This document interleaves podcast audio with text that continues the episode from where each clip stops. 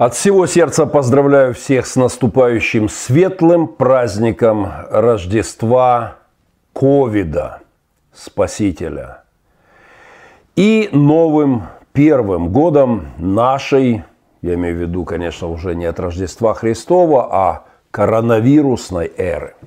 Вероятно, так под брызги шампанского и запах элитного виски будут поздравлять друг друга мировые элиты в грядущее праздничные дни.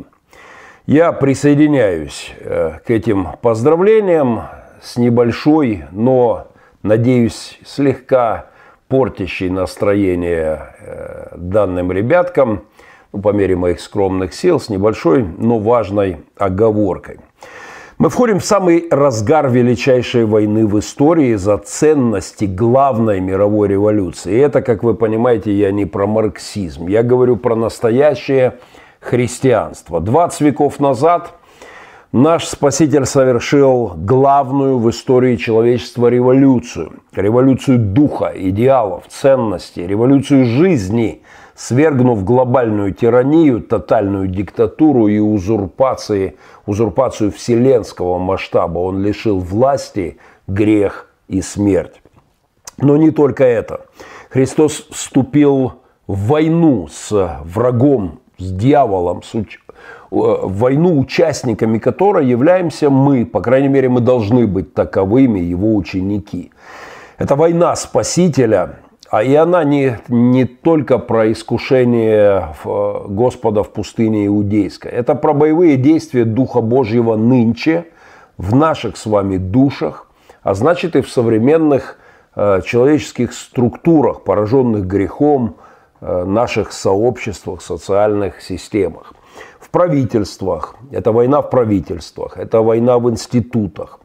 А более всего, и во-первых, это война в парадигмах, мировоззренческих э, концепциях, философских и теологических идеях, рисующих замысловатые и кровавые сюжеты уже в 21 веке на наших с вами э, глазах. О войне Иисуса на фронтах прошедшей недели немного позже, но ссылка на мою крайне рекомендуемую друзьям и врагам недавнюю проповедь с аналогичным названием – «Революция, война Иисуса», э, я прошу прямо здесь, вот э, на экране вам отобразить. Она появится в описании к эфиру. А сейчас пара заявлений выдающегося богослова и нашего современника, оксфордского профессора. Что же произошло? Том Райт, книга «Иисус и победа Бога». Что же произошло? Иисус напрочь отбросил битву, вместе, вместо нее проповедует доброту ко всем людям – спрашивает нас один из ведущих э, герменевтов современности и вообще истории. Нет и еще раз нет его ответ. В еврейском мировоззрении первого века и почти наверняка в мировоззрении Иисуса было ясное ощущение присутствия альтернативного врага, темной силы, которая руководила всеми нападениями на народ Господа. Одним из ключевых элементов восприятия Иисусом своей задачи было новое определение, представление о том, кто есть подлинный враг, где этот враг, в чем его стратегия и как его победить. А, там же, чуть-чуть ниже в цитате Том Райта, Иисус должен был сражаться с сатаной, устроившим себе дом в Израиле, государственной системе, в излюбленных израильских институтах, в структурах государства и идеалах, в тех э, мыслях, в тех э, концептах, которые у них были. Так резюмирует Том Райт э, свои тезисы. Махненко Вью – это не только сводки с духовных полей сражения, но и непосредственная бомбардировка э, демонических парадигм в наших головах. Так что бронебойным, осколочным, зажигательным – Прицел 5, вправо 10, огонь батарея, огонь батальон. Не окапывайтесь, но пристегните ремни, 20 секунд, и мы взлетаем. А, приветствую друзей, уже подтянувшихся в чат на нашем YouTube. Мы презентируем благотворительный марафон от Дня Благодарения Господу нашему Иисусу Христу, от Дня Благодарения Богу до Рождества Христова. Республика Пилигрим просит особенно откликнуться своих друзей, почетных граждан Пилигрима, по мере ваших сил, по мере ваших возможностей поддержать нашу работу. Седьмая военная зима в прифронтовом городе накладывает массу дополнительных э, трудностей и вызовов э, для нас. Поэтому спасибо тем, кто в свои рождественские дни вспомнет и о наших прифронтовых нуждах. Похищение Америки. Все чаще, знаете, те новости, которые озвучиваются из США, в том числе моими друзьями, Э, внимательно следящими за кампанией, за, за продолжением, да, полемикой, сражением э, по поводу избирательной кампании Трамп-Байден, все чаще я обозначаю этот поток новостей для себя как похищение Америки. Христианский манифест Фрэнсиса Шефера, перечитанный мной недавно и не раз упомянутый в предыдущих эфирах – Э, христианский манифест Шефера 50 лет назад пророчески обозначил главную проблему западного мира и вообще нашего мира в целом. Гуманистическую модель мира, модель реальности, в которой нет места Творцу, а значит этика ситуативна и совершенно абсолютно тогда относительно. Если нет Творца, то и право – юридическое право, законодательство не имеет никакого сколь бы то значимого фундамента в своем основании, и тогда правом можно вертеть как угодно, э, кто у руля этого штурвала, какие элиты туда и крутим. Э, идеи этого безбожного гуманизма, в кавычках гуманизма, настоящий гуманизм – это христианство, э, где человеку есть должное место в системе творец-творения. Но безбожный гуманизм с человеком в центре, как предупреждал Шефер, в случае, если не получит, такой гуманизм не получит интеллектуального, должного интеллектуального сопротивления от христианских мыслителей, юридического сопротивления от христианских адвокатов, судей, правозащитников, физического, в конце концов, сопротивления от общественных деятелей – от пасторов церкви, от христиан, э, на свободу которых буду, будет натиск этого гуманизма в кавычках э, идти. идти. Если не получат сопротивления, то это приведет к исчезновению западного мира и США в частности в том виде, в котором эта страна была задумана и построена э, ее отцами-основателями. Похоже, что похищение Америки – начавшееся несколько десятилетий назад, окончательно оформляется. Происходит это такие на наших глазах, вот прямо на глазах нашего поколения. Это напоминает мне сюжеты с греческой мифологии. А, наверняка вы помните это знаменитое похищение Европы, легендарный э, сюжет многих живописных полотен, в том числе и Рембрандт, и Тициан, и Серов – Э, на этих картинах разных веков и в худож... разных художественных школ запечатлен древний миф о красавице, которая заигралась с быком э, и была им похищена. Имя красавицы Европа предположительно происходит от финикийского и означает Запад. Такой Запад, заигравшийся с рогатым по легенде, Зевс явился Европе, игравший с подругами на берегу моря, в виде белого быка и похитил ее, э, увезя на своей спине на остров Крит. На Крите Зевс э, овладел Европой во всех э, смыслах этого слова, и от этого союза э, родились э, э сынухи. У похищенной Европы дела пошли, мягко говоря, под откос. Ее сынок Минос заврался, навлек на свой род серьезное проклятие. Жена сына воспылала зоофильской, простите за греческие э, там, мифологические, это, зоофильской страстью к другому, уже тоже рогатому, к другому быку. Так что в третьем поколении у Европы еще недавно, без, недавно безвинно игравший на берегу с рогами своего похитителя быка, Э, там они веночки какие-то плели с подружками ему на рога одевали. Вот играли и доигрались. Да? Вот в третьем поколении внучок Европы уже был совершенным чудищем, людоедом при том. Внук Европы от противоестественной проклятой гендерной идеологии, от специфических сексуальных извращений э, невестки Европы, стало быть, этот внук уже монстр и людоед.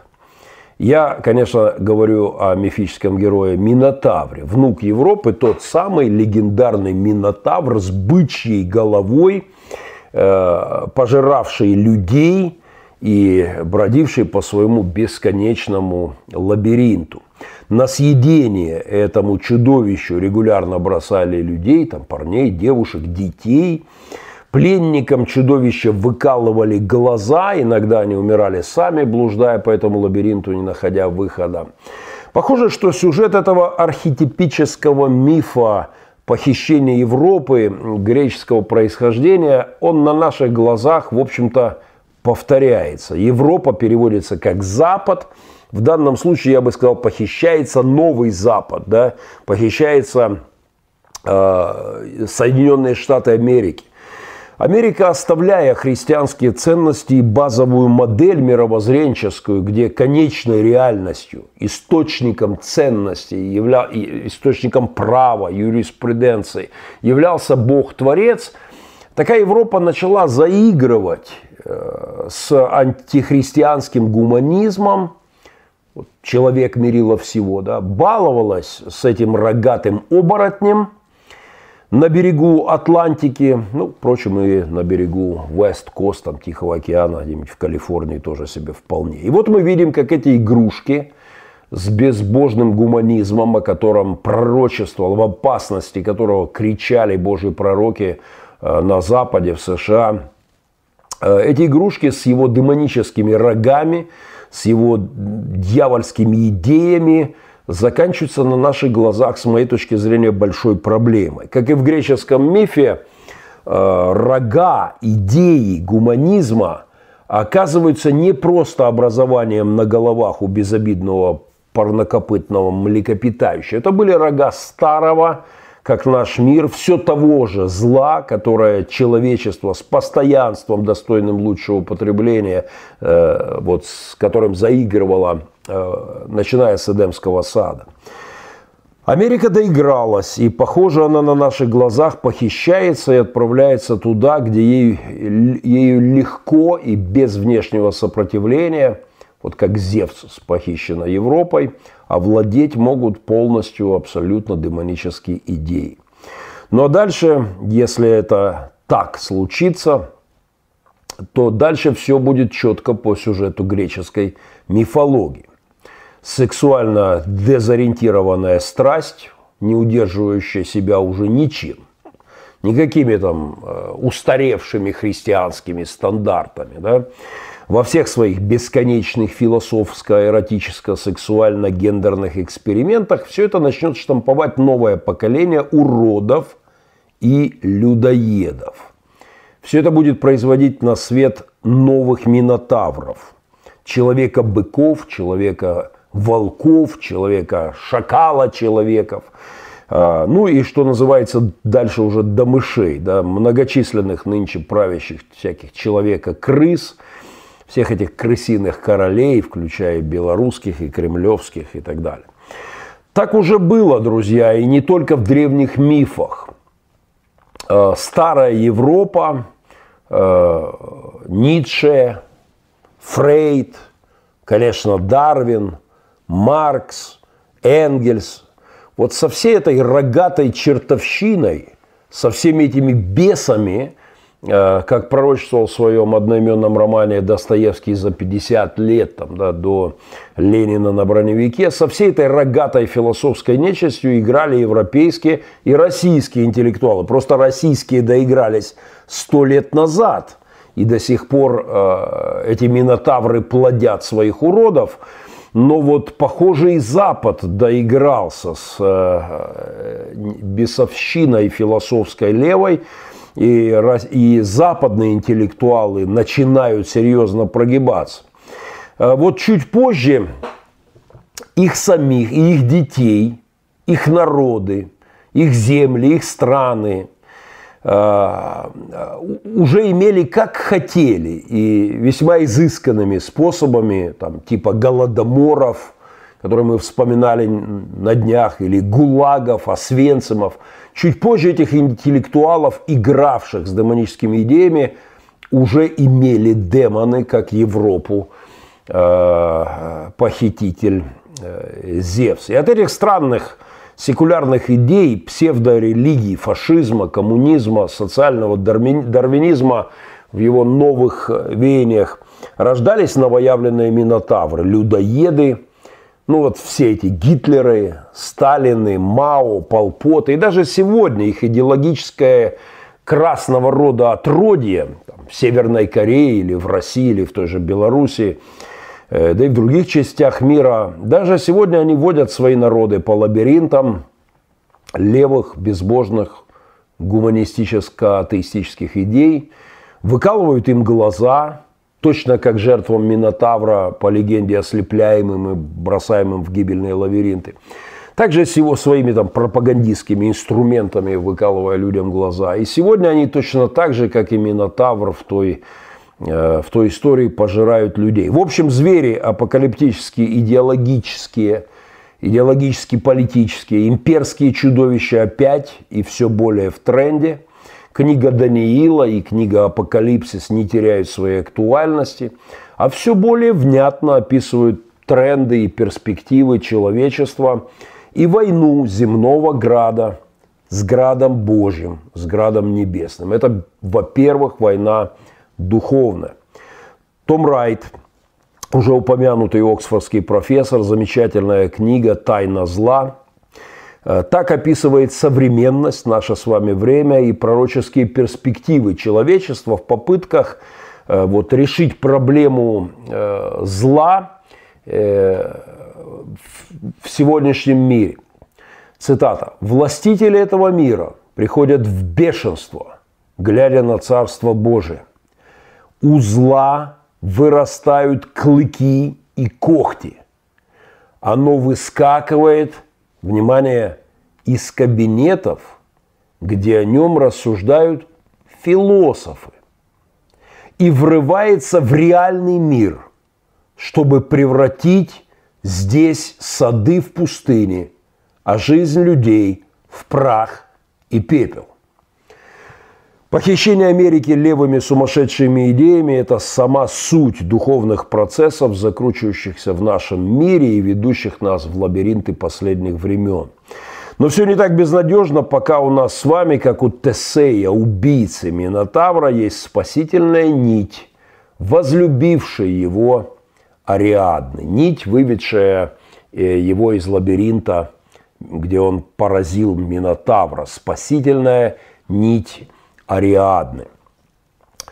Я, конечно же, говорю о нити Евангелия, данной человечеству, возлюбившим свой мир Творцом, Создателем мира. Это нить веры Христовой, данная нам с нашим Спасителем. Это нить Его откровения о том, кто мы, зачем мы здесь, как нам устоять посреди кровавых лабиринтов и чудищ-людоедов, их населяющих – проживающих в них и убивающих в них. Владимир Высоцкий, нить Ариадны.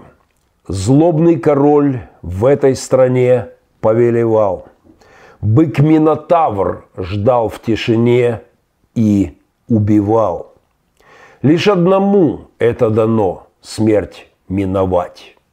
Только одно, только одно – нить не порвать. Здесь в лабиринте мечутся люди. Рядом, смотрите, жертвы и судьи. Здесь в темноте эти и те чувствуют ночь. Крики и вопли, все без внимания. Я не желаю в эту компанию, кто меня ждет. Знаю, придет, выведет прочь. В общем, тот один, кто нить с небом, нить с отцом не порвал, пришел на нашу грешную землю – Рождество его мы скоро будем праздновать. Пришел и сразился с чудовищем, сразился со смертью, с врагом рода человеческого, с князем мира сего, и он дал нам эту нить. Махненко Вью – это, что бы мы здесь не обсуждали, это всегда в конечном итоге о спасительной нити, о Евангелии. Для личностей, для народов, для всего нашего мира, для князей и рабов, для украинцев и американцев, и, конечно, для россиян и белорусов. 20 секунд напоминания о рождественском благотворительном марафоне, и мы идем дальше.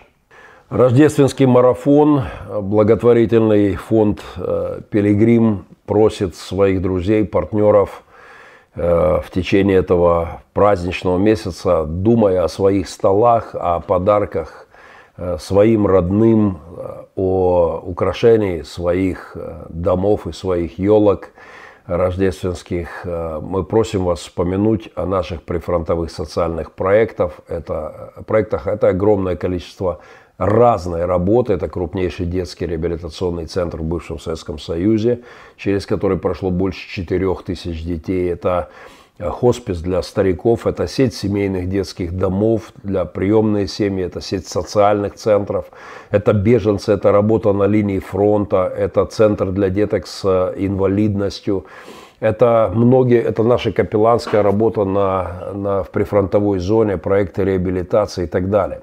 Мы будем благодарны вам за любую посильную для вас поддержку с наступающим вас Рождеством.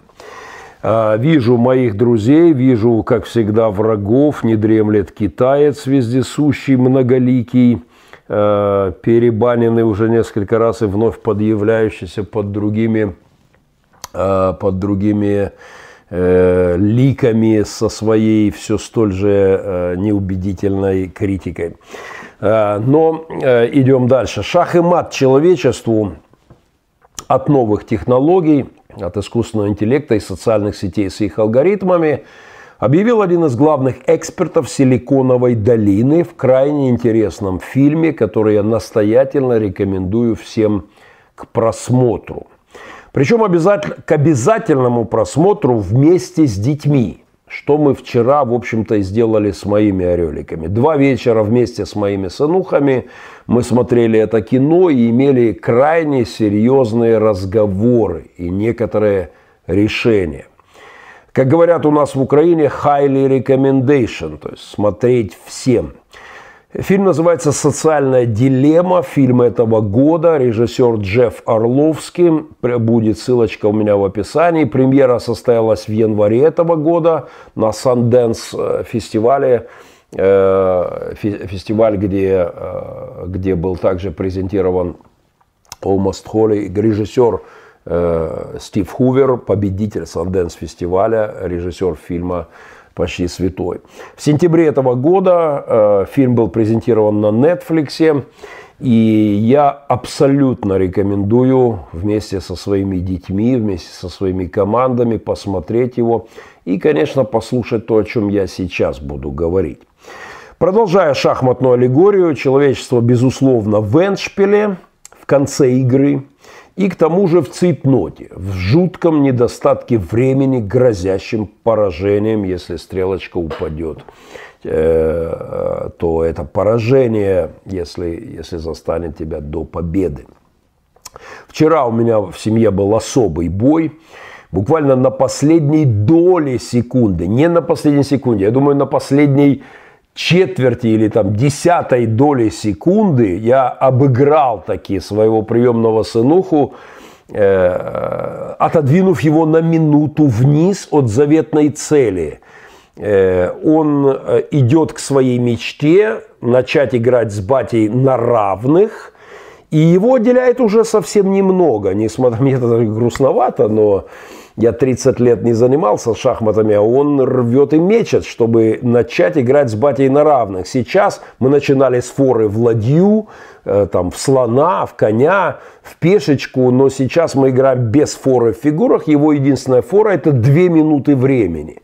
И э, мне его катастрофически не хватает, что дает ему шанс на мою ошибку и на выравнивание ситуации. Остается всего две минуты, чтобы наше время сравнялось, и он начал играть со мной вровень. И вчера он выиграл первую партию, ему надо выиграть две, чтобы подняться на один балл. Он выиграл первую, ему надо было выиграть еще эту, и отрыв сократился бы до минуты. Он был бы совсем близко к цели. И вот вторая партия, последние 5 секунд, у меня выигрышное положение, но э, я буквально вот движение, клац, клац, клац, клац, клац, я делаю ход, нажимаю на э, часы, раз, и в этот момент раз, вот я нажимаю, и раздается клац. Мое время вышло. Я смотрю внимательно на доску и понимаю, я успел таки поставить мат ценухи и от, укрепить свои позиции, держа оборону на тех же двух э, минутах. Мы все с вами в Эншпиле, и мы все на финишной прямой и в цейтноте, в историческом цейтноте. Наши решения, рефлексии, они приобретают особую ценность. Э, самый малый перевес в конце партии может стать решающим. Доля секунды, как вчера в моей игре, э, определяя, может определить итог всего сражения. Ну, я напомню один из моих богословских тезисов, повторяемый на протяжении уже многих десятилетий. Это одно из моих жизненных кредо. Мы не в эпизодах. Мы в главных ролях на сцене истории. Мы с вами пишем деяния святых, ну или почти святых апостолов в 21 уже веке своими судьбами, своими позициями, своим голосом, своими действиями. Мы в сражении на главной мировой войне за ценности величайшей революции в истории Великого крестового похода неба на землю. Мы в сражении великой общечеловеческой Голговской революции в главных ролях в ключевое время. Недавно я общался вместе со студентами, э, вот чудеса технологий, да, сидя у себя дома, я общался с оксфордским профессором, легендарным апологетом Ос Гиннес. Это доктор философии Королевского колледжа в Оксфорде, автор множества книг, известный социальный критик. И вот он был здесь у меня на столе, и, соответственно, у моей команды, и у студентов э, нашей э, Острожской э, академии, Открытой христианской академии. Он рассказывал свои лекции под названием «Вызовы и возможности для церкви в 21 веке». Рассказывал о том, как однажды в Калифорнии, в Стэнфорде, к нему подошел студент и неожиданно спросил, «Профессор, если бы вы выбирали поколение, в котором вам родиться и жить, какое бы вы выбрали? Осгинес пожилой человек, он родился в Китае, жил в Англии, в США живет сейчас. И вот что он ответил. Я хотел бы принадлежать к вашему поколению. Потому что мир хрустит, мир стискивается. И все те, кому сейчас там до 30, до 35, в английском языке их называют поколением решающего момента. Defining Moment Generation. Кризис, великий кризис а, стоит перед этим миром, великий вызов, великие вопросы задаются сегодня человечеству. И множество ответов должно дать вот именно это поколение, которое идет за, за нами, да, за мной в частности.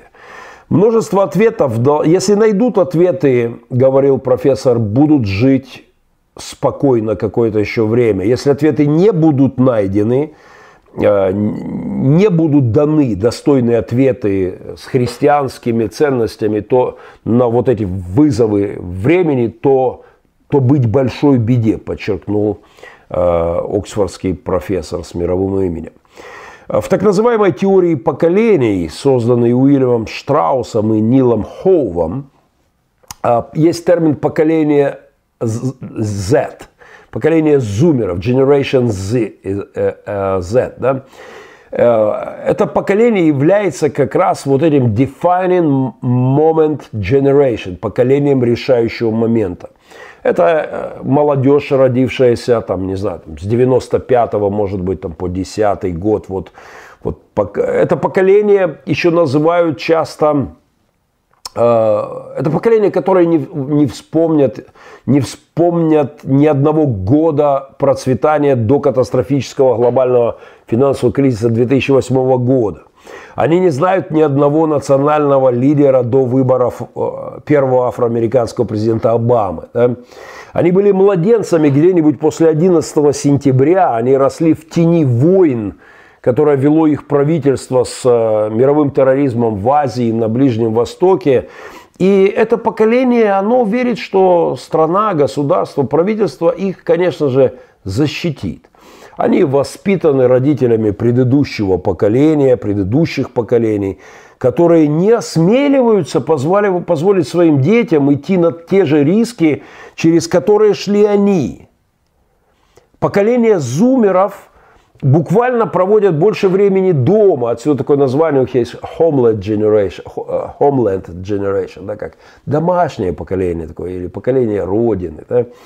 А, вот со своими цифровыми платформами они проводят куда больше времени, э, чем с людьми, э, чем любое предыдущее поколение детей в истории. Они сидят дома у своих экранов. В начальных школах их тоже э, воспитывают очень чувственными, очень ранимыми, отзывчивыми, такими вот эмоционально мягкими и, конечно, твердо придерживающимися тех правил, которые им сверху спускает страна.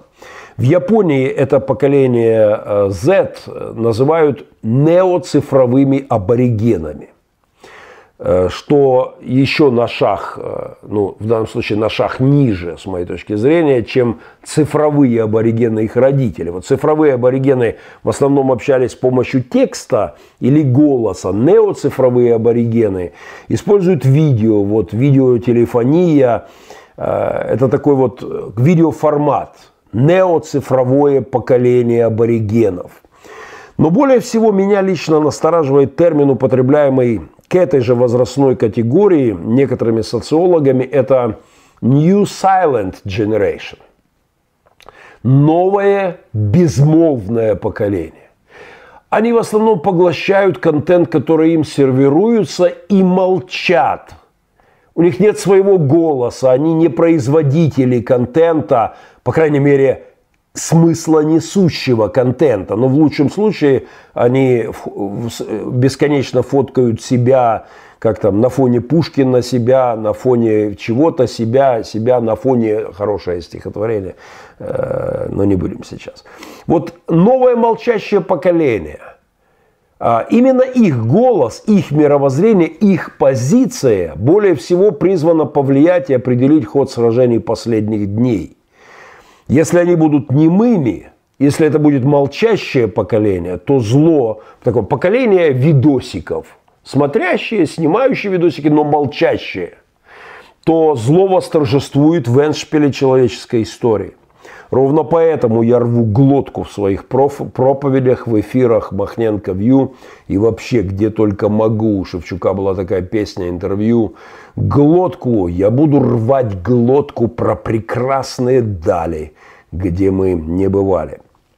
Надеюсь, что есть еще немного времени, чтобы очнулась церковь, чтобы ожили души, чтобы этим демоническим трендом, ведущим уже откровенную, такую объявляющим, откровенно объявляющим шах и мат человечеству, надеюсь, что еще есть время у церкви противопоставить позицию веры, правды, модели традиционных ценностей, модель мира, где источником всего, э, вот константой, является Бог-творец, и на основании веры, в которого существуют и ценности, и правовые нормы, социальные стандарты. Надеюсь, что еще есть на это время. Год назад у меня была важная проповедь, я рекомендую, где я говорил о некоторых трендах нашего времени. Даже если оценить прошедший год, то очень многие вещи, которые я говорил в проповеди «Церковь в эпоху расчеловечивания год назад», очень многие вещи сказаны там, уже сегодня очевидны их пророческие аспекты. Э, рекомендую эту проповедь и выложу ссылочку.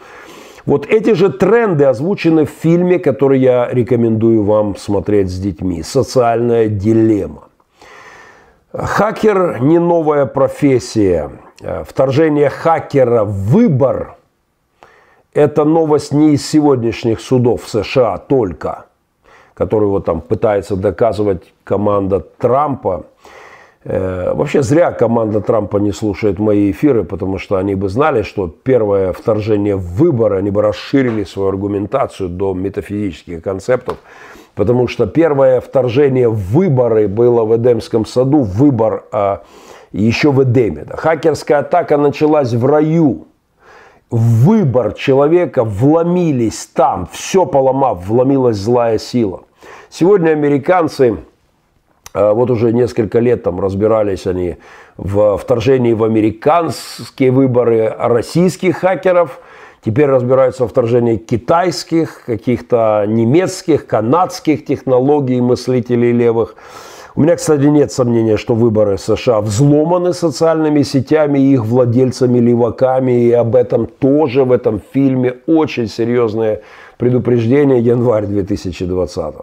Но еще 2000 лет назад произошло взламывание, была, 6 э, тысяч лет назад произошло взламывание в Эдеме, вот эта хакерская атака. Российский след в Эдеме я не стану доказывать, что там тоже Кремль руку приложил, хотя очевидно, что дух э, путинские, тро, путинских троллей и э, дух из в Эдемском саду, взламывающий выбор – это, это тот же самый древний змей. Но это тема отдельного разговора. Мы видим мир, который разваливается на наших глазах на куски. Правда разваливается на части. Реальность и ее интерпретации разрываются на кусочки ради таргетированной рекламы и прибылей с ее рынка, где она продается.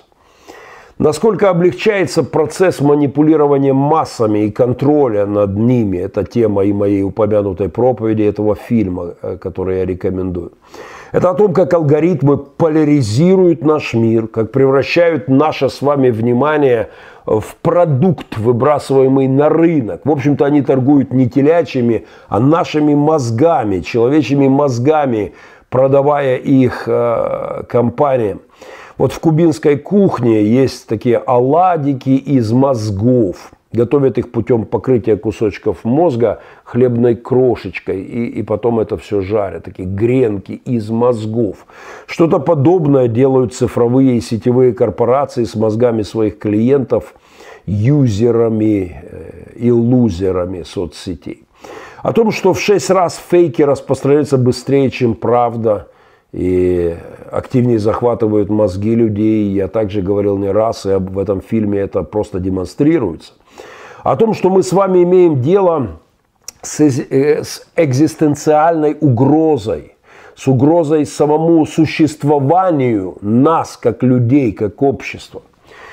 Возможно, антихристу не нужно будет быть диктатором, он может быть хакером, может быть владельцем или управителем алгоритмом хозяином баз данных, вот тех сумасшедших массивов информации, которые опутывают, контролируют мир со всеми его многочисленными э, процессами.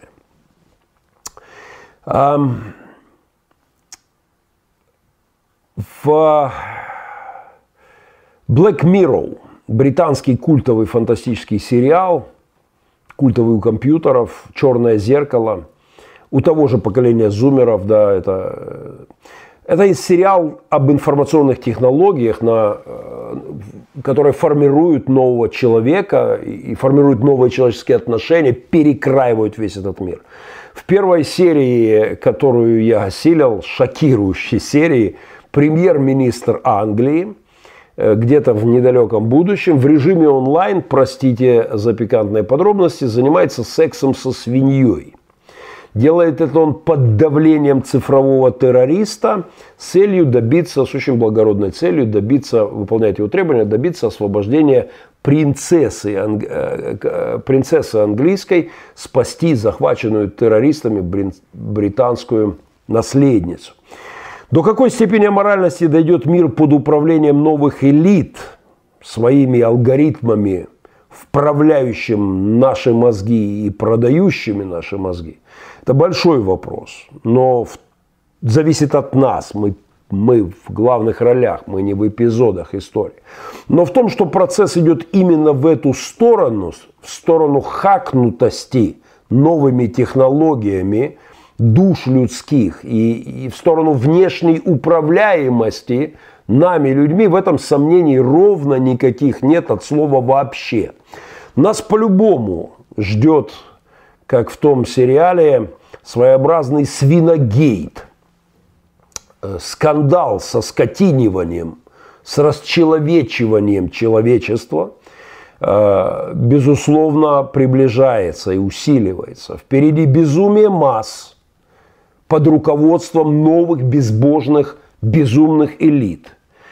Э, вероятнее всего, вот немыслимом безумии элит, которые еще вчера не мысль, которые просто вооружаются новыми технологиями, идет перевооружение мировых элит.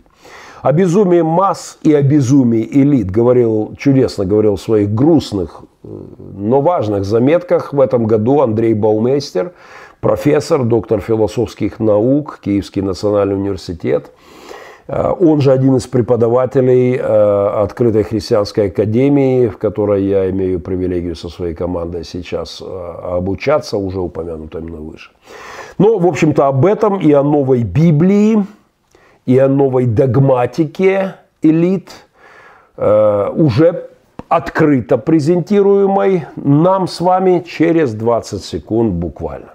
А, еще раз привет всем, кто подтягивается в чат. Э, напоминаю, что у нас идет рождественский марафон, и прямо здесь есть опция в чате YouTube, вы можете сделать пожертвование в чате значок э, «Денежка», и можно сделать прямо здесь пожертвование. Можете воспользоваться в описании данными ресурсами различного рода. Огромное спасибо. Э, всех, поздравляю всех с Рождеством Спасителя коронавируса и грядущим новым первым от Рождества ковида годом новой эры, начала всемирной цифровой революции, я обещал приступить к изучению новой Библии – сумасшедших элит, ее основного, я бы сказал, канонического, не побоюсь этого слова, труда нового классика.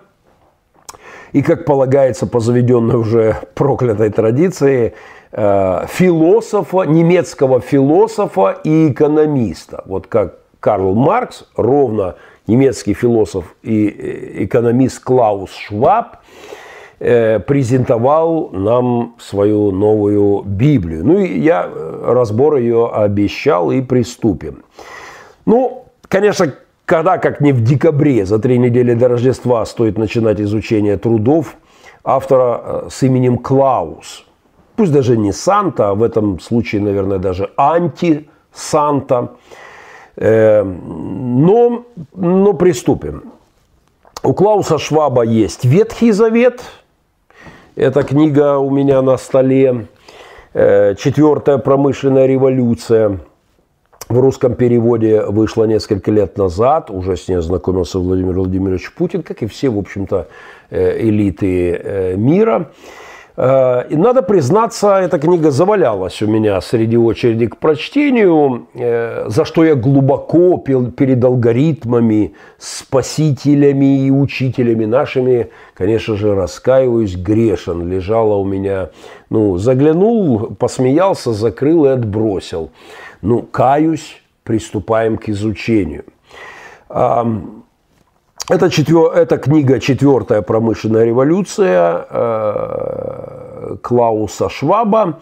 Но вторая, Новый Завет новой Библии чокнутых элит, э, но это книга Клауса Шваба «Ковид-19. Великая перезагрузка», о которой я начал разговор в прошлом своем эфире, лишь слегка коснувшись, я бы сказал, смахнув пыль с фолианта, с манускрипта Нового Завета э, Клауса Шваба. В Ветхом Своем Завете, вот в этой книге, Четвертая промышленная революция, изучение которого мы нынче с вами начнем, Клаус Шваб пророчествует о том, что что-то великое случится, и нас поведет к революционному, мощнейшему, неслыханному рывку и переустройству мира – вот как в Ветхом Завете э, христианском, иудейском, э, придет Мессия, придет и спасет погибающий мир от консервативных ценностей христианских, иудейских,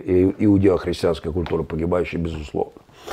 Но вот в Новом Завете Клауса Шваба, в книге «Великая перезагрузка», COVID-19, «Великая перезагрузка», Great Reset, в Новом Завете Клауса Шваба э, является COVID, берет на себя, ну если не грехи всего мира, то э, берет на себя грехи, которые совершат, вероятнее всего, немалые, которые совершат по крайней мере, по их программам планируется, что они совершат немалые грехи в будущем. Вот эти апостолы новой э, четвертой промышленной революции на пути к новым горизонтам технологического коммунизма, куда они нас планируют вести. Итак, за работу неофиты.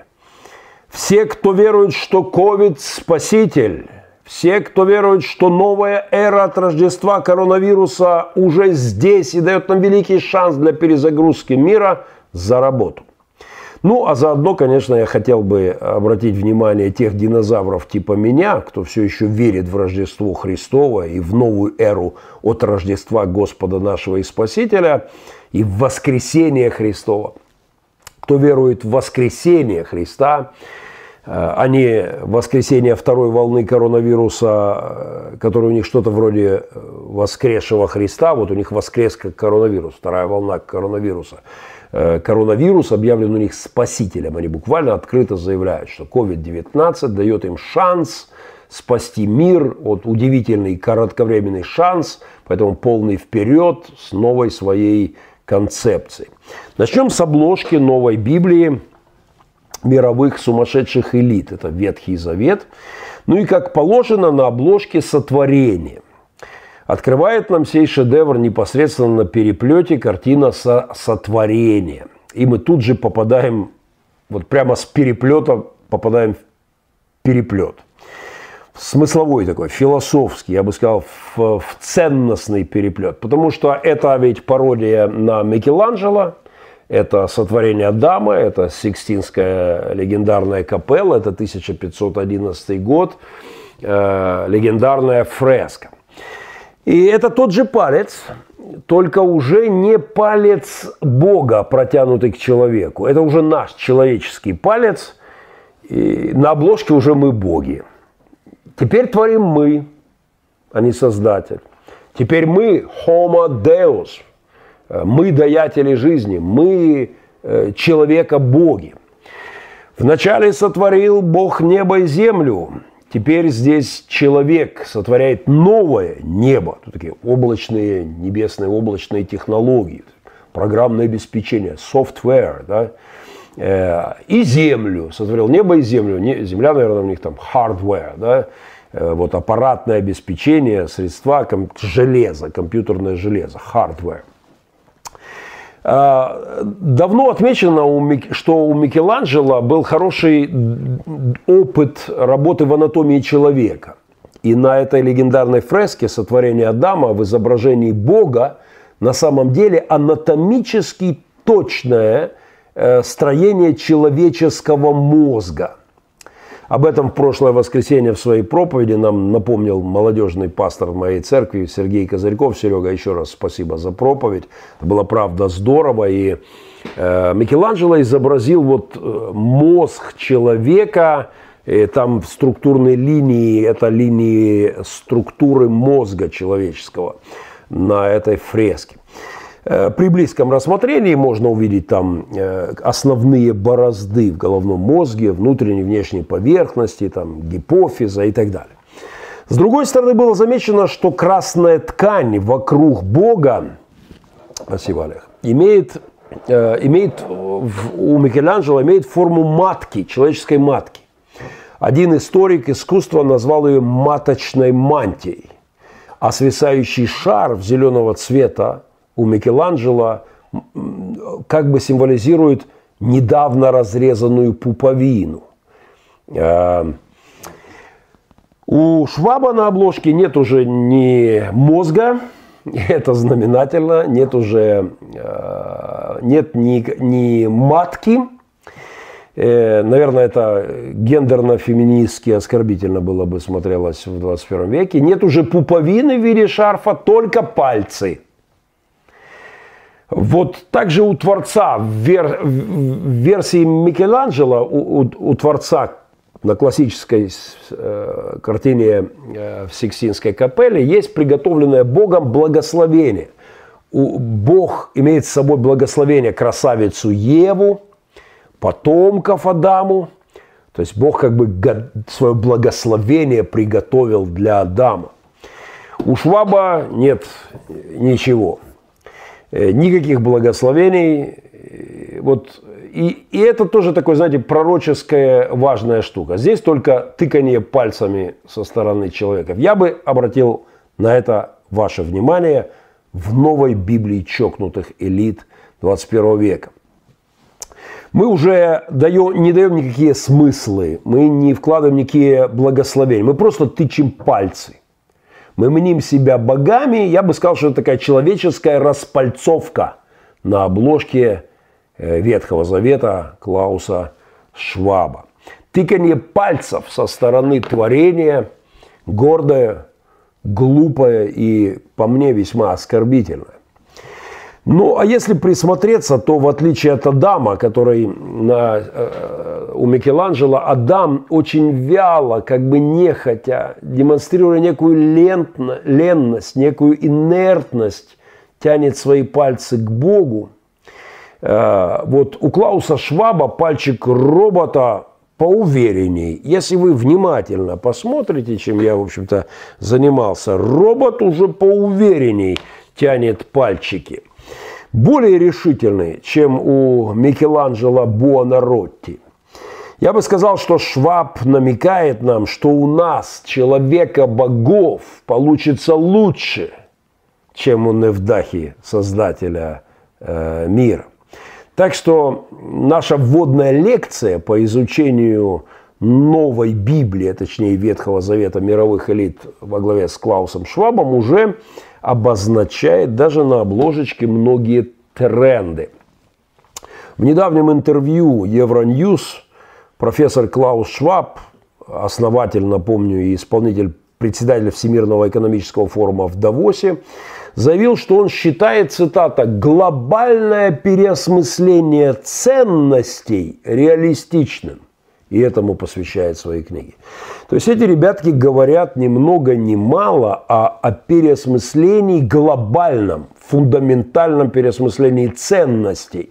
И когда я смотрю на ценности, которые они презентируют, вот э, это начиная с обложки, мы пойдем потом потихонечку дальше, то, конечно, это можно сказать, что даже на этой обложке их ценностный набор глобального масштаба уже контурно обозначен. Вот распальцовка человечества – и в частности распальцовка мировых элит, возомнивших себя божествами и планирующих в очередной раз, мы уже давно, кстати, сбились со счета, э, в очередной раз строить свою Вавилонскую башню и улучшить творение, неудавшееся создателю. Теперь это уже называется четвертая промышленная революция – вот что пишет Шваб, говорит Шваб в интервью Евроньюз. Мы должны подумать о том, как структурировать, спроектировать нашу жизнь в период после пандемии.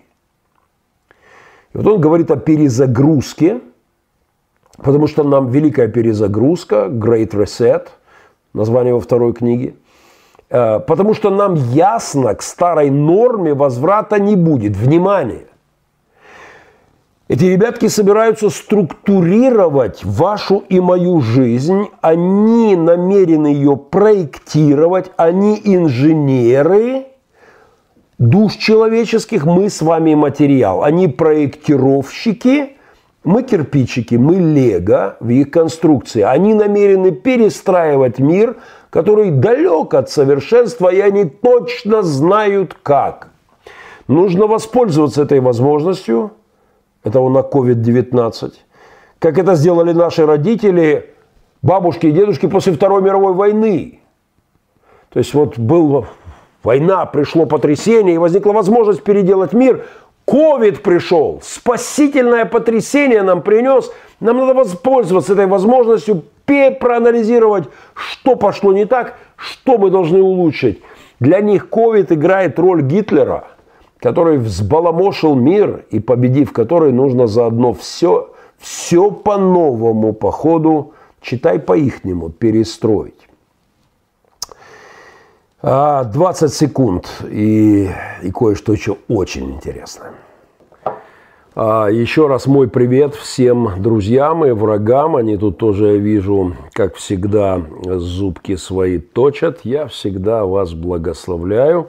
У нас очень серьезный разговор, крайне серьезный. Я прошу вас быть внимательным и спасибо еще раз тем, кто поможет, примет участие в рождественском марафоне, который будет э, вот в течение всего этого месяца праздничного. Спасибо тем, кто вспомнит о нас. Итак, мы с вами начали изучение Библии новых элит, чокнутых, сумасшедших, по моему глубокому впечатлению. Причем это библейский э, диагноз. Римлянам первая глава.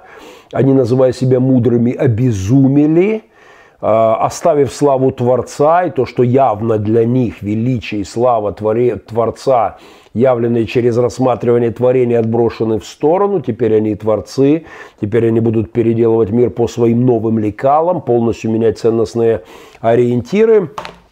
И в этом процессе находятся все элиты и китайские коммунисты, и верные путинцы, ленинцы, поэтому не надо мне Э, меня, э, отталкивая от западных э, леваков в объятия Путина, это, это вообще шестерки, это шестерки тех, тех леваков, тех, кто рулит, но мы еще этого коснемся.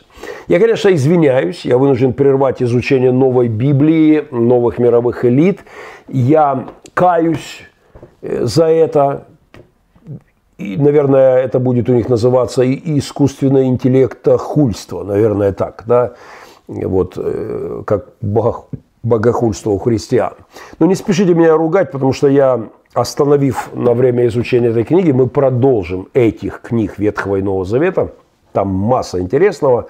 Не спешите меня ругать, я хочу вас перенести на некоторое время в, э, э прямо вот в Новый Завет Клауса Шваба и в послание святого святого апостола Ады. Думаю, это такое циркулярное письмо. Ида или Ада, не уверен, как правильно, но с учетом идей, которые эта дама транслирует, эм, конечно, больше подходит Ада. Итак, Ада Окен, позвольте мне причастить вас к святыне, к статье э, о политике грядущей, э, к статье и на, секунд, на секундочку теолога Ады Копенгагенской.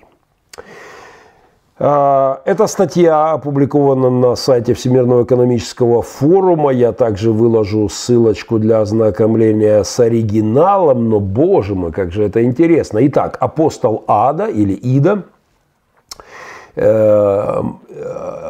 Ада Маргарет Мейер Окен, датская женщина, политик и теолог, кандидат теологии, член партии «Радикальная Венстре», депутат от Копенгагена. И даже она была министром, цельным министром в Дании по вопросам окружающей среды, что тоже уже напрягает.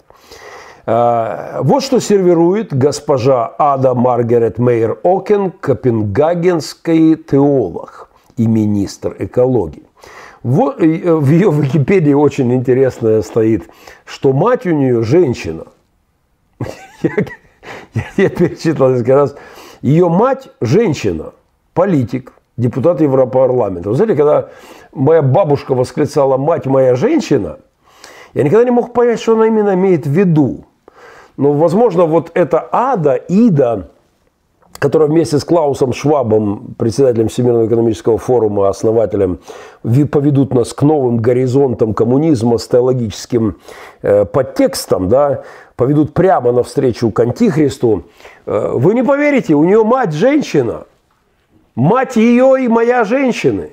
Это отмечено в Википедии, торжественно сообщается в Википедии, что ее мать женщина. Я всех поздравляю.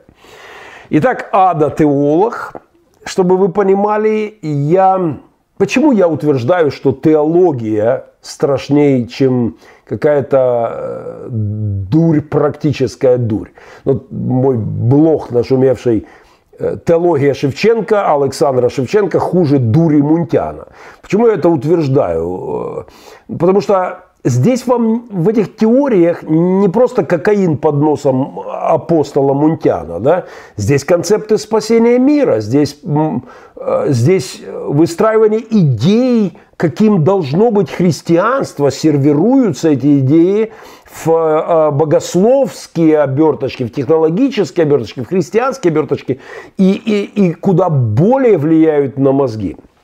Итак, после окончания университета Ида Ада, она же в 2006 преподавала в качестве приглашенного лектора на кафедре теологии в Копенгагенском университете, которую закончила. Она профессиональный теолог.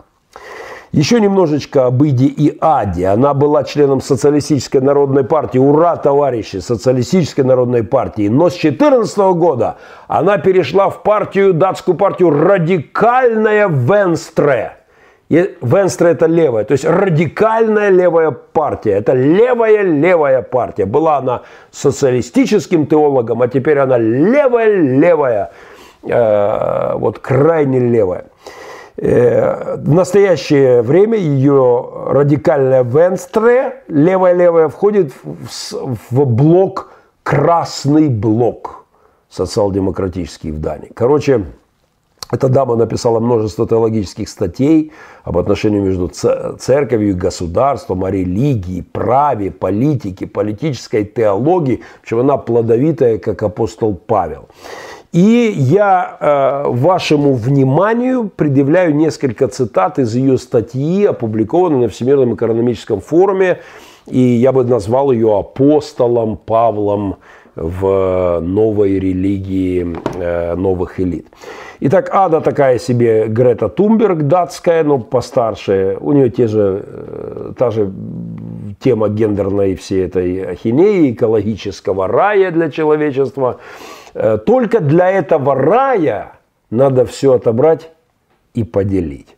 Старая идея, согласитесь. Итак, статья теолога Ады Иды. Э, цитаты. Некоторые люди, посчитав, прочитав этот блог, прочитают его как мою утопию или мечту о будущем. Нет, это не так. Это не утопия, это, не, это сценарий. Поставьте себе красную зарубочку. Добро пожаловать в 2030 год, добро пожаловать в мой город. Или лучше сказать, наш город. Потому что у меня ничего нет, со счастливым пафосом заявляет теолог Ада Копенгагенская. У меня нет машины, радостно провозглашает она, и подразумевая уменьшение нагрузки на экологию. У меня нет дома, по этой же причине говорит она, и это какое счастье, что у меня нет собственности, нет собственного дома. У меня нет ни техники, причем никакой техники, мы сейчас в этом убедимся также. Ни внимания у меня нет одежды, говорит она. Но не переживайте, э, Ада не просто нагишом гуляет по Копенгагену в 2030 году. Э, вот я прошу даже принтскрины выкладывать, потому что вы, там цитаты дословно, вот вдруг кто-то скажет, что Махтенко там слишком вольно переводит. Э, друзья, она продолжает так. Вам это может показаться странным – но для нас в этом городе, в дивном городе будущего, в 2030-м, э, это имеет смысл. Все, что вы считали продуктом, теперь стало услугой. У нас есть доступ к транспорту, у нас есть доступ к жилью, то есть есть у нее какие-то квадратные метры. Есть доступ у нее к еде и всему, что нужно в повседневной жизни, включая одежду. У нее доступ к этому есть, она не голая ходит. Есть ей голову где прислонить. С восторгом, говорит она, одна за другой все эти вещи стали бесплатными. Так что в конечном итоге для нас, имело, э, для нас не имело смысла владеть многими. То есть все стало бесплатным, Чем владеть оно все бесплатно и все доступное? Вот вам построение коммунизма, обещанное нам еще, э, моим родителям в их детстве. Э, продолжаем чтение замечательного послания святой апостолы Ада э, в религии Клауса Шваба новых мировых элит – э, вполне себе каноническое по их меркам. Сначала общение стало оцифрованным и бесплатным для всех. Затем, когда чистая энергия стала бесплатной, дела пошли быстро. Транспортные услуги резко упали в цене. Для нас больше не было смысла владеть автомобилями. Мы могли вызывать беспилотный автомобиль или летающий автомобиль для дальних поездок в считанные минуты мы начали перемещаться гораздо более организованно и скоординированно, вот дружными рядами. Когда общественный транспорт стал проще, быстрее, удобнее, чем автомобиль, все не нужен частный транспорт, автомобили, общественная собственность. Сейчас я с трудом могу поверить, пишет она нам из светлого будущего 2030 года, что мы мирились заторами и пробками, не говоря уже о загрязнении воздуха двигателями внутреннего сгорания. О чем мы думали? В ее прекрасном будущем э, нет больше частного транспорта, все пользуются общим. Иногда я езжу на велосипеде э, к друзьям. Ну, наверняка не на личном велосипеде, наверняка тоже э, по этому, как его, по Uber, Uber Bicycle, да. Мне нравятся упражнения и поездка. Это как бы пробуждает душу, отправиться в путешествие. А, прогулки, езда на велосипеде, приготовление пищи, рисование и выращивание растений – это имеет смысл и напоминает нам о том, как наша культура возникла из тесной связи с природой. Экологические проблемы кажутся далекими. В нашем городе мы не платим арендную плату, потому что кто-то другой, внимание, потому что кто-то другой использует наше свободное пространство, когда оно нам не нужно. Э, Моя гостиная, пишет Ада, в городе 2030 года используется для деловых встреч с другими людьми когда меня нет. Я сразу, когда читаю этот шедевр, я сразу вспоминаю Швондера из «Собачьего сердца», когда они заходят к профессору Преображенскому и говорят, профессор, мы по вопросу уплотнения. У вас слишком много комнат, мы вашу гостиную хотим отобрать. И на вопрос профессора, а где же я буду кушать, ему говорят, как где, в спальне?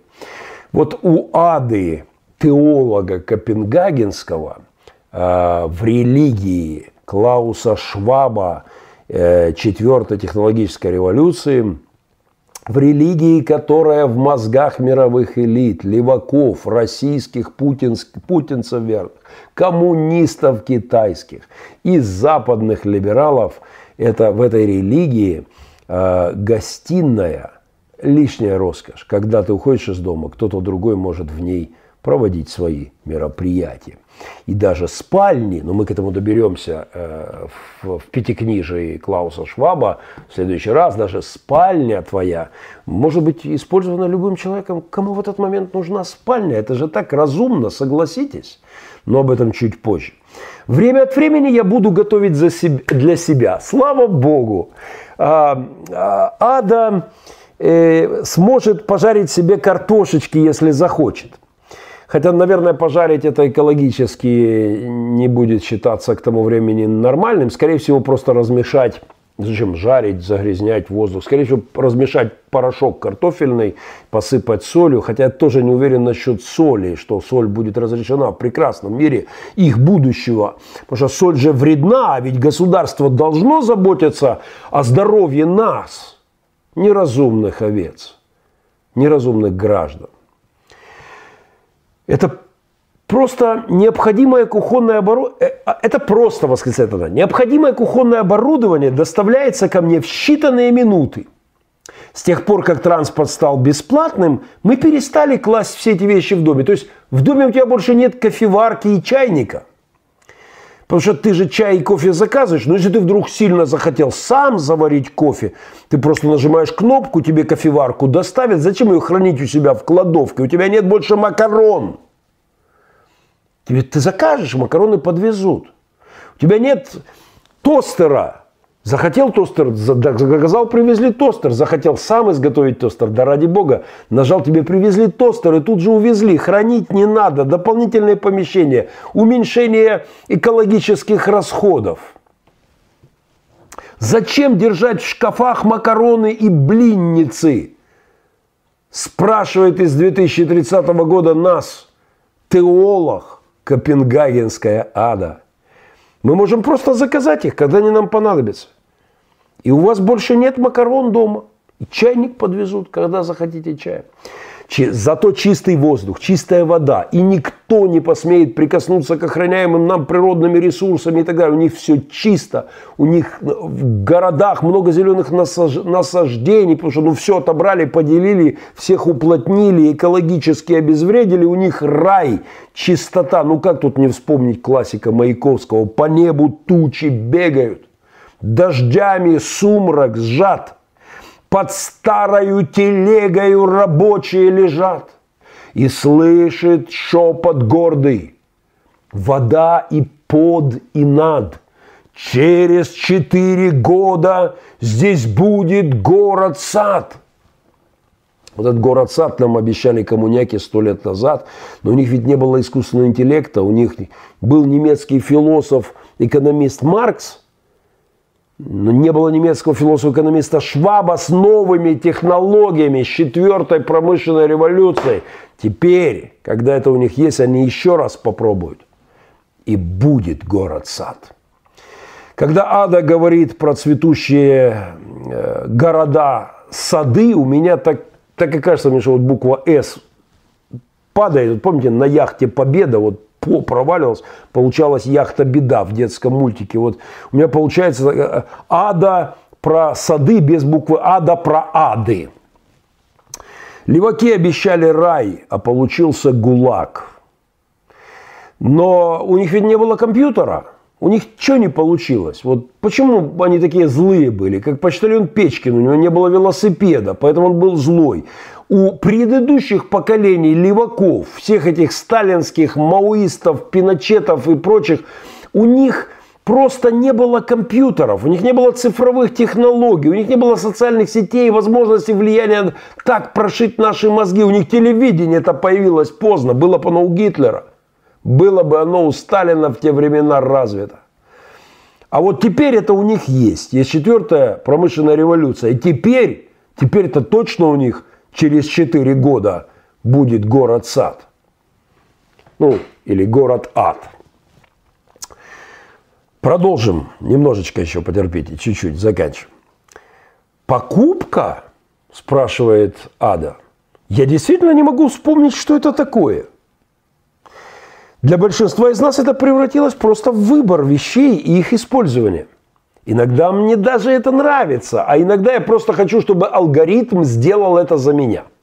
Он знает лучше мой вкус, чем я сейчас. То есть покупка как явление в будущем у нее исчезает, хотя иногда она может зайти и выбрать себе какие-то кофточки, но в целом покупку, допустим, одежды она доверяет выбор одежды по себя алгоритму, который лучше, чем она знает, что ей подойдет. Мудрое правительство, его алгоритмы решат, что тебе нравится, и что лучше производить на швейных фабриках э, красная коммунарка какая-нибудь, и, и что лучше носить гражданам. Я думаю, в моду должны будут войти опять полосатые пижамы в прекрасном мире будущем. Но, во всяком случае, алгоритм прошлого предлагал именно их для массового употребления и, и в ГУЛАГах, и в Освенцимах.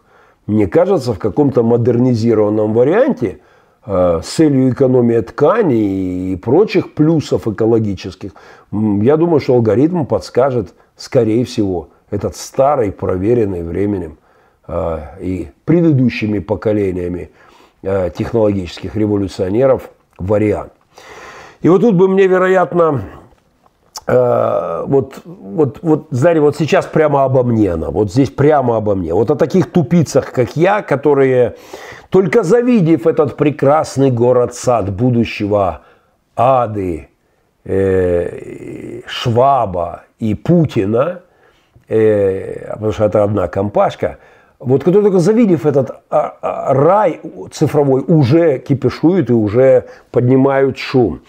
Э, кстати, Путину подарили эту книжечку Шваба уже давно. Он поспешил официально заверить мировые элиты, что Российская Федерация согласна и работает в унисон с Клаусом Швабом. И как и полагается, мы работаем в унисон с Давосом, заявил Путин. Так что не делайте, пожалуйста, из Путина про, про э, спасителя мира. Нет, нет, он шестерочка в этих всех механизмах. Э, посмотрите, друзья, вот послушайте сейчас это и утрите слезу. Послушайте, как теолог ада обо мне переживает. Вот она любовь, истинная любовь к погибающим, э, вот к таким, как я. Вот она пишет. Больше всего меня беспокоят люди, которые не живут в нашем городе. Ну, это те, которых мы потеряли по дороге. Вот я сейчас расплачусь. Я, я просто так и вижу вот эти крокодильи слезы льет Ада, Клаус Шваб, там Путин и э, пригожинские тролли рыдают об, обо мне. Вот крокодил ест и плачет – вот, э, вот она просто так плачет, она так переживает о таких, как я, отщепенцах, которых они потеряли по дороге в светлое будущее. А она плачет, цитата, о тех, кто решил, что этого, ну, цифрового, стало слишком много, всех этих технологий. Она плачет о нас, о тех, кто чувствовал себя устаревшими, бесполезными, когда роботы и искусственный интеллект заняли большую часть нашей работы, а тех она плачет, кто был недоволен политической новой системой и восставал против нее. Боже мой, мы все это уже проходили. Как глупо слышать в 21 веке – на новом витке те же атеистическо-гуманистические безбожные ереси от в, в, на, новая сервировка старых нечистот марксистско-ленинских на новом технологическом витке. Так вот, об отщепенцах, о тех, кто с радостью не рванет в тот прекрасный мир будущего, где нет ни собственности – ни своей спальной, ни своей гостиной, ни своего автомобиля. И одежду тебе подбирает государственный технологический алгоритм и искусственный интеллект. Вот о нас. Мы, они живут другой жизнью за пределами города. Вот как у Замятина в его легендарном «Мы» за стеной, вне интеграла, вне этого цифрового рая, да, в антиутопии Замятинской. Э, некоторые из них сформировали небольшое самообеспеченное, самообеспеченное сообщество. Это прям вот буквально про нас. Мы тут барашек, э, овечек выводим, теплички делаем, огороды сажаем. Вот просто. А другие просто остались в пустых и заброшенных домах. В маленьких деревнях 19 века, сожалеет она, о тех, кто не рванул на новый виток технологической эволюции. Вот он образ противников прогресса. Это такой Лудит Махненко. Помните школьную программу про лудитов, участников стихийных протестов против э, промышленных революций предыдущего масштаба? Да?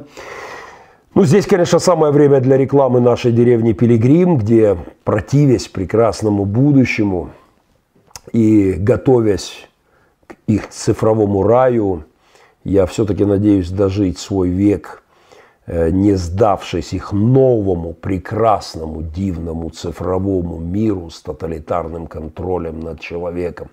20 секунд, и мы совсем уже на финишной прямой.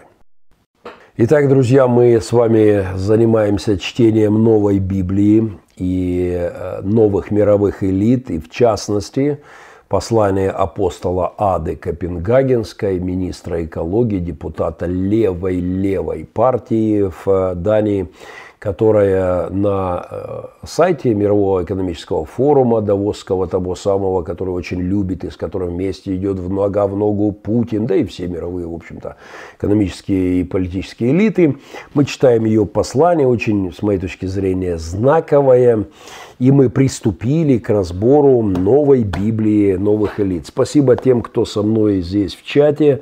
Э, напоминаю, что у вас есть э, возможность также делать пожертвования. Здесь прямо в чате есть значок. Можно воспользоваться любыми платформами для пожертвований. Спасибо тем, кто поддержит наш рождественский марафон, э, в наши социальные проекты многочисленные. В седьмая военная зима началась в Украине – я планирую завтра или послезавтра опять по линии фронта, и у нас здесь все, э, мягко говоря, не все просто. Поэтому спасибо тем, кто нас поменет. Итак, мы завершаем чтение святого апостола Ады Копенгагенской, ее э, послание э, ко мне, отщепенцу в частности, противящемуся мировому прогрессу. А вот что она пишет. Время от времени меня раздражает то, что у меня нет настоящей приватности. Нет, не, я не могу никуда пойти, чтобы не зарегистрироваться. Я знаю, что где-то все записано, что я делаю, о чем я думаю и о чем мечтаю. Но я надеюсь, что никто не использует это против меня. Ну, конечно, мир же добр, люди прекрасны, и технологии – в руках самых замечательных людей. Конечно, никто не использует технологии против тебя, только в твою пользу ада. Я поздравляю с сумасшедшими теологическими идеями о чистоте и э, вот, доброте человечества. А итак, она описывает э, мир 2030 года. В целом, это хорошая жизнь, говорит она, намного лучше, чем тот путь, по которому мы шли когда стало настолько ясно, что мы не можем продолжать использовать ту же модель. Вот все, мы должны срочно переделать мир. У нас происходили все эти ужасные вещи, болезни. У нас были, образ жизни был ужасным. У нас климат был ужасным. Беженцы у нас были. Была с окружающей средой деградация. А, у нас были перегруженные города но мы всех уплотнили. В гостиной теперь может и в спальне спать тот, кому она нужна в данный момент. У нас было загрязнение воздуха, социальные волнения, представляете, были социальные волнения. У нас в том темном прошлом были недовольны. Мы потеряли слишком много людей, прежде чем осознали, что можем поступать по-другому. Ну, то есть, прежде чем им открылось, что мы можем отдать свою свободу, вот всем им, и все наладится. Мы слишком многих, многих потеряли, пока сообразили. Мы слишком многих потеряли, а, пока поняли, что нам надо склониться перед адой и ее адом, и идеями Клауса Шваба, и, и этих странных ребяток, техногенного спасителя, в конце концов – покаянии за свое, э, за свое вот гордое, несмиренное, нераскаянное перед технологиями, э, перед технологиями слежения, за свое нераскаянное сердце. Некоторые люди прочитали этот блог как мою утопию. Нет, это не так. Это сценарий, показывающий, куда мы можем двигаться. Э, пару недель назад прошла такая новость, что российский олигарх Дерипаска Лыковой, легендарной отшельницы староверки Лыковой, купил избу в Сибири, где-то там в какой-то тайге, ей построил маленькую хатынку. Я надеюсь, что найдется какой-нибудь олигарх, который в прекрасном мире будущего поможет и мне, и моим детям построить где-нибудь в глухомане, если такая еще где-то останется – куда построить какую-нибудь хатынку, куда руки адовые, идовые или иродовые не дотянутся. Короче, друзья, строим деревню Пилигрим и ставим по периметру пулеметы, чтобы рай этих ребяток э, к нам не прорвался. Мой призыв к моим друзьям – инвестируйте в государство бывших беспризорных, республику Пилигрим. У нас э, самая перспективная валюта в мире, потому что у нас идеология здоровая, консервативная, правая, старая, христианская. 20 а, секунд, и мы прощаемся. Вот эта ада вместе с Клаусом Швабом и Харари пусть бы и жили в своем оторванном материале будущем саду-аду, пишет Игорь Конорев. Я, в принципе, согласен. Если им нравится, пожалуйста. Но мне хотелось бы жить в мире с традиционными христианскими ценностями. И за таковые я буду сражаться. С христианским понятием свободы и требованием ограничения власти властей, власти государства, власти технологий. Я не намерен менять свою свободу э, на безопасность, в кавычках, которую они нам презентируют, на сервис, который они нам вместо свободы намерены дать, очень сомнительный сервис. Я не собираюсь отправляться э, в их антиутопию.